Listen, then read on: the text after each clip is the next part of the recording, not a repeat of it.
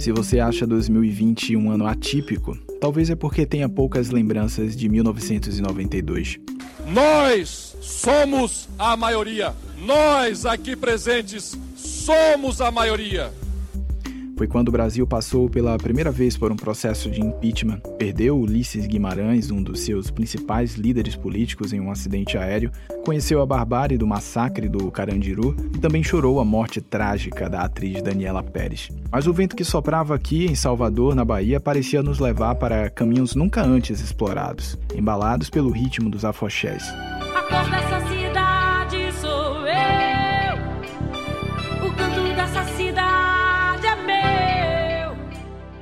Canto da cidade pela primeira vez na história apontava para uma nova direção: a eleição de uma mulher para sentar na cadeira de prefeita. Lídice da Mata forma uma coligação com oito partidos, desbanca a força eleitoral do então governador Antônio Carlos Magalhães e se torna prefeita da capital baiana. Eu sou Léo Marques e esse é o Prefeito da Semana, a história de Salvador contada pelas urnas.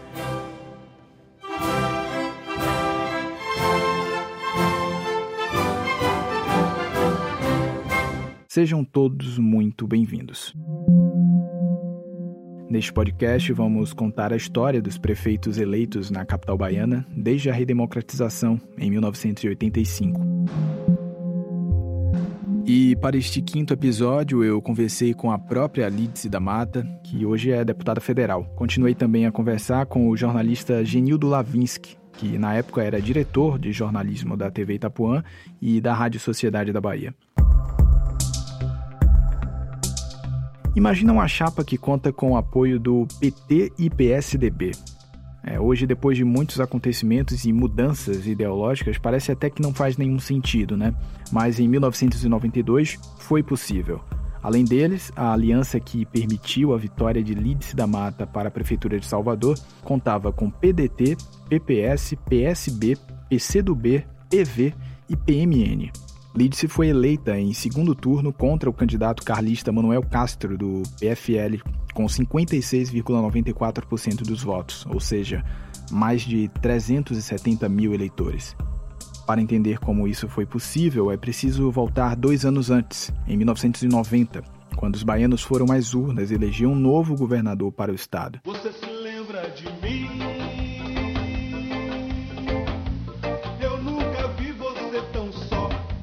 Depois de três derrotas consecutivas, Antônio Carlos Magalhães consegue retornar ao poder. Ele enfrentou nas urnas o candidato do PMDB, Roberto Santos, que ficou em segundo lugar, mas também enfrentou o barulho do que se chamava de Chapa Cor-de-Rosa, a candidatura de Lídice da Mata para o governo do estado, tendo como vice Salete Silva. Lídice conta que o grande objetivo dessa candidatura era fazer palanque para tentar eleger deputados federais de esquerda no seu campo político. Só que a coisa acabou tomando outras proporções. O sucesso dessa campanha foi imenso.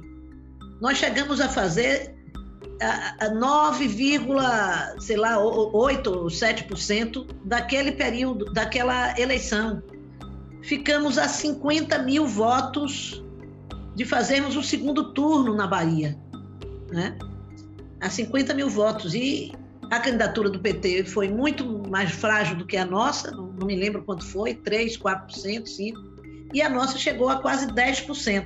Em Salvador, que desde a redemocratização em 85 não constituía hegemonia eleitoral para a ACM, a chapa cor-de-rosa fez muito sucesso. Então, o eleitorado de Salvador se incorporou a essa campanha. Foi um sucesso a nossa campanha em Salvador nós fizemos quase 20% do voto da cidade. Né? Então, na eleição seguinte, dois anos depois, é, essa discussão volta e termina que eu fui candidata um pouco é, para representar esse legado da chamada chapa das Três Marias, uhum. né, que uhum. tem um belo é, é, jingle de, de, de pita. Agora já tenho em quem votar, agora me chamo, eu sou Tiete, Lídice Salete Bete, é a Frente Popular. Era a ideia de, da Frente Popular que surgia é, emergindo dos partidos do, do, processo democrático e se suplantando aos partidos políticos, digamos assim. Lídice era do PCdoB, mas em 1992, em um movimento político que agregaria forças para aproveitar o recall da chapa cor-de-rosa, ela entrou, concorreu e ganhou as eleições filiada ao PSDB, naquele momento uma dissidência do PMDB. Então fizemos um grande acordo no PSDB, o PSDB me receber, fizemos um seminário aqui grande com muitas forças de esquerda e progressista para discutir um projeto de Brasil. E desse projeto de Brasil nasceu a chapa de, da Prefeitura de Salvador. E nós apresentamos a mesma proposta do governo do Estado, uma chapa só de mulheres. Quem saísse vitorioso daquelas urnas assumiria uma cidade com diversos problemas administrativos deixados pela gestão Fernando José, o prefeito que não conseguiu fazer o sucessor. Mal avaliado pela opinião pública e frustrado com o resultado da própria administração, Fernando José saiu de cena. Ainda assim, o seu partido, o PMDB, lançou Maria Del Carmen como candidata. Ficou em quinto lugar. Mário Kertz, o antecessor de Fernando, também tentou voltar à prefeitura. Não deu. Ficou em sexto lugar. E olha que até mesmo Pedro Irujo, o fiador político de Fernando, foi candidato pelo PRN, o partido de Collor, mas também não conseguiu ir para o segundo turno contra Lidse e Beth. Aliás, a mobilização nacional contra o presidente Fernando Collor também ajudou a impulsionar a chapa cor-de-rosa de Salvador. Nós estávamos começando a campanha da esquerda, quando o Collor convoca o povo a vestir verde e amarelo, e em rejeição a isso, nós saímos todos, a nossa carreata toda, todo mundo vestido de preto. Foi o um movimento no Brasil inteiro se vestiu assim. E nessa coisa nós crescemos. Nós crescemos na oposição a Collor, nós crescemos na oposição ao governo da Bahia, que também era o retorno de Antônio Carlos, mas que vinha com aquele peso todo da dominação do carlismo durante todo o período da ditadura. E tivemos uma ascensão é, com base nisso, na luta. E a minha campanha foi uma campanha marcada pelo confronto com Antônio Carlos espera que a gente já fala sobre esse confronto com a CM. Mas, Lídice, eu queria que você contasse um pouco mais sobre qual era o contexto da cidade de Salvador naquele momento, né? Que cidade era aquela que estava em disputa? Naquele momento tinha uma questão que mobilizava a cidade inteira e que trazia a imagem das crianças ocupando as ruas de Salvador. No Brasil inteiro, a face da desigualdade social e da pobreza era expresso pelo grande número de crianças nas ruas, nas grandes cidades, São Paulo, Rio de Janeiro, Salvador. Que as crianças não eram de rua, parecendo o de rua era como se elas fossem originadas nas ruas e não tivessem nenhuma ligação com o resto da cidade. A maioria tinha família, estavam dissociadas das famílias, morando nas ruas ou muitas vezes é, iam para casa à noite e voltavam outro dia de manhã.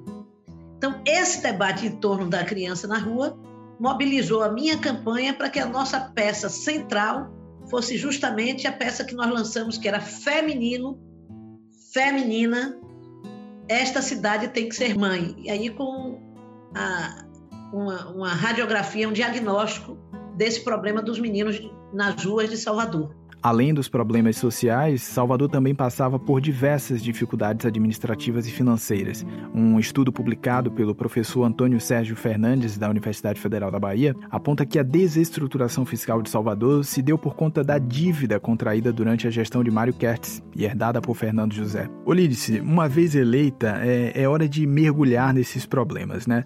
Qual foi o cenário administrativo que você encontrou quando sentou ali na cadeira de prefeita? O Fernando José deixou uma gestão muito complexa, porque ele tinha uma fama de ser um comunicador popular e, e, além de popular, um homem do povo. E quando chegou na prefeitura, a sua marca foi outra. Ele vira um, um, um, um prefeito muito vinculado aos grupos empresariais das grandes empreiteiras da cidade do Salvador. E faz com elas um acordo que é, permitiu com que ele fizesse obras na cidade e, e fizesse uma espécie de aro. Aro é uma antecipação de receita orçamentária, que a Constituição não permitia que fosse feita com capital privado. Né? E não sei como aquilo passou e a cidade de Salvador pagava é, toda vez que vinha a sua receita de, de IPTU, de fundo de participação dos municípios, etc. Ela tinha arrancado lá X% que era para pagar em cotas cada uma dessas empreiteiras, que eram, se não me engano, sete. Então, era chamado sequestro das, das finanças de Salvador. Eu conversei também com o jornalista Genildo Lavinsky. Naquela época, ele era o responsável pela direção de jornalismo da TV Itapuã e da Rádio Sociedade da Bahia, empresas ligadas à família do empresário Pedro Irujo. Eu lembro Lides da Mata é, é, eleita é, prefeita aqui de Salvador e partindo para uma missão que muita gente achava que era impossível, né? A primeira mulher eleita prefeita da nossa capital, Lides da Mata. Ela ganhou essa eleição na disputa com o poder. Volto a repetir, as pessoas achavam impossível praticamente que ela é, é, ganhasse. Só que Salvador naquela época tinha essa característica né, de, de ser comandada pela oposição. Ainda assim, Manuel Castro achava que ia ganhar. Ele tinha perdido a eleição para Fernando José, é, e aí se jogou com o Lídice da Mata e foi embora. É, Lídice sabia que tinha Pedro Irujo também como concorrente, mas quando terminou a eleição, que Lídice foi eleita na cidade, aí, meu amigo, foi uma guerra contra Lídice da Mata é, porque a família Magalhães não aceitava o, o, o, o fato de Lídice da Mata estar à frente da nossa capital. É impossível falar sobre a passagem de Lídice na Prefeitura de Salvador sem mencionar a relação conflituosa com o então governador Antônio Carlos Magalhães. E eram coisas absurdas, né? O dinheiro não saía, a cidade começou a ter inúmeros problemas, ela não tinha um centavo na mão para botar asfalto na cidade. Salvador virou uma buraqueira infernal. Era uma coisa assim incrível. Mas, mas ainda assim, Litz da Mata fez, na minha opinião, uma excelente administração, levando-se em conta as dificuldades que ela teve aqui na nossa cidade. Lídice, muita gente aponta a falta de interlocução com o governo do estado é, como uma das principais chagas de sua gestão. O que, que acontecia ali exatamente? Hein? É, faltava diálogo? É, muita gente diz que nós não, não promovemos o diálogo com o governador. Isso não é verdade. Um dos primeiros gestos que eu tive foi visitar o governador do estado, me apresentar a ele como prefeita da cidade. Mas Antônio Carlos tinha uma uma decisão, uma, uma, um posicionamento político. O prefeito de Salvador, para ele, tinha que ser ou dele ou inimigo dele. Não podia ser diferente. E ele depois revelou isso explicitamente, falou sobre isso. E, aliás, Luiz Eduardo também me falou sobre isso. Então, no início, nós tivemos seis meses em que Antônio Carlos, digamos assim, observava se eu ia permitir a, sua, a minha submissão a ele. Quando ele viu que não seria possível isso, então ele tomou a decisão de massacrar. Fazer oposição a Collor ajudou Lídice a chegar à prefeitura.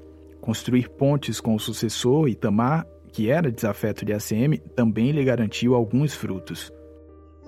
É, eu, nós iniciamos o governo, era Itamar presidente, que assumiu depois de Collor, e era inimigo de Antônio Carlos, eles não se gostavam. Então, é, Antônio Carlos tinha negociado com Collor, Collor que Salvador seria receberia a, a Conferência Ibero-Americana aqui. Quando o Itamar assumiu, a primeira coisa que ele disse foi: não farei em Salvador a Conferência Ibero-Americana. E eu aí fiz um apelo público a ele que fizesse, sim, que a Bahia, que era essencial para Salvador, para a Bahia, e pedi uma audiência a ele e fui a ele. E convenci a ele de que ele precisava fazer essa conferência, que Salvador e a Bahia não era de propriedade de Antônio Carlos, que Antônio Carlos era governador, mas eu era prefeita. E nós poderíamos contracenar. Mas aí veio a sucessão de Itamar. Lídice não concordou com a aliança de seu partido, o PSDB, com o PFL de ACM e decidiu apoiar Lula como candidato à presidência em 1994. deu Fernando Henrique e a CM expandiu ainda mais o seu poder político. Então, do ponto de vista político, foi uma série de, de questões que nos colocaram numa posição de confronto com Antônio Carlos. É, usou toda a força do seu governo para a disputa política. Né? Nós fazíamos uma rua, asfaltávamos uma rua, no dia seguinte a Embasa vinha, desburacava toda, dizia que não, era um problema na rede. Assim ficou aberto em plena Avenida 7 um buraco em frente ao que antes era o Clube de Engenharia, que era é, reconhecidamente dirigido por engenheiros progressistas de esquerda. Então, um buraco aberto lá. Meses eu ia para é, a secretaria nossa de infraestrutura, ia para Embasa debater, não era possível, aquilo não era possível, e eles lá deixavam aquele buraco aberto, e aí buscava justificativas e mais justificativas técnicas. Aí vinha a, a Coelba, que à época era governamental, e fazia uma, uma atuação também de apagar as luzes da cidade, não dar manutenção no, de, de postes, de iluminação na cidade, até é, nos retirar a possibilidade da administração que o fundo vinha para a gente. Eles aprovam, nós aprovamos a, a, a, a taxa de iluminação, eles caçam a taxa de iluminação, que é um absurdo. Logo depois que Embaçaí assume, mudam a lei toda novamente. Né? Então, tudo era feito no sentido de realmente dificultar a minha administração. Mas uma pesquisa desenvolvida na Escola de Comunicação da UFBA, sob orientação do professor Antônio Albino Rubim, aponta problemas internos na gestão Lídice que se juntaram ao circo político. O governo carecia de apoio na Câmara de Vereadores. A base de apoio de Lídice, formada pelo PT, PCdoB e PDT, passou a assumir uma posição mais independente, criando obstáculos nas negociações. Aliados ainda apontavam uma suposta centralização de poder em torno do gabinete da prefeita e do seu secretário de comunicação, Domingos Leonelli. A própria Lídice cita alguns dos problemas e suas consequências. Tivemos greves, tivemos greves na educação, greves na saúde, mas tudo negociado, diálogo permanentemente aberto, mesa de negociação instalada. Não é? Cometemos um erro, na minha opinião, um erro grave do ponto de vista de gestão, que foi manter o aumento salarial, dos, a correção de salário dos funcionários no período em que mudou a, a, a moeda, o que fez com que a gente recebesse em, na moeda antiga e pagasse na moeda nova, por isso nos dando um, um déficit significativo nas nossas receitas. Esse foi um erro da administração.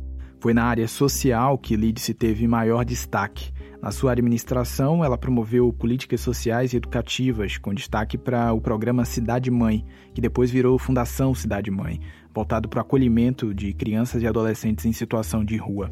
Outra iniciativa de destaque é a reativação do Conselho do Carnaval, que permitiu uma melhor organização e também mais profissionalização dos grupos envolvidos né, na festa que movimenta a cidade. Na área de infraestrutura, Lidse conseguiu realizar obras importantes, como a construção da ligação Iguatemi Paralela e a construção da estação Pirajá. Também a recuperação das estações do Aquidabã e do Iguatemi, além de ter atuado na construção de casas para os desabrigados pelas chuvas. Agora, Lidse, é, apesar da realização de obras relevantes, você não consegue fazer o seu sucessor, né? O que, que aconteceu? Ao que você atribui essa derrota? Foi exatamente a disputa política. Né? A disputa política. A determinação do, do governador era me impedir de governar. Não foi só comigo. Quando é, é, Antônio Carlos ganhou, quando eu ganhei, uns 30 prefeitos ganharam. Ganhou o prefeito de Camaçari, ganhou o prefeito de Tabuna, ganhou o prefeito de Salvador. E nessas cidades importantes, a estratégia do governador era arranjar um motivo, como fez com Camaçari, um motivo para o Tribunal de Contas ameaçar, rejeitar a conta do prefeito.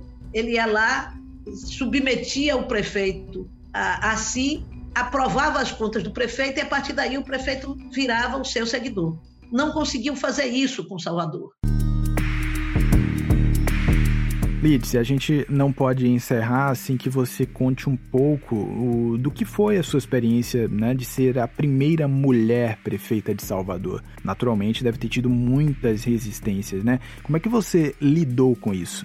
Claro que houve, houve de todos os tipos. É, é, é muito velado esse negócio. Até nos meus próprios é, companheiros, nos meus vereadores, nos meus é, secretários, é, além da atitude de, de, digamos assim, de gentileza com a prefeita, havia uma grande resistência, ah, na verdade, ao comando de uma mulher ali. No fundo, eles é, tinha um, um vereador que eu não vou citar em especial que tinha uma enorme dificuldade comigo. Eu acho que ele pensava todos os dias, vamos ver o que é que eu estou fazendo aqui, que eu vou seguir uma mulher dessa pequena, de 30 e poucos anos, ele já anunciou que, que acha que pode comand me comandar politicamente. Então, foi difícil, foi muito difícil.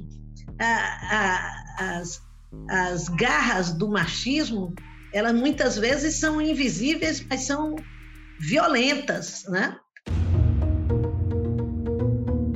No próximo episódio, vamos entender o processo de sucessão de Lídice na eleição de 1996 quando pela primeira vez depois da redemocratização, o grupo de Antônio Carlos Magalhães consegue voltar ao comando da capital baiana através da gestão de Antônio Embaçaí. Este é o Prefeito da Semana, a história de Salvador contada pelas urnas. Pesquisa, roteiro e edição, Léo Marques, em parceria com Bahia Notícias.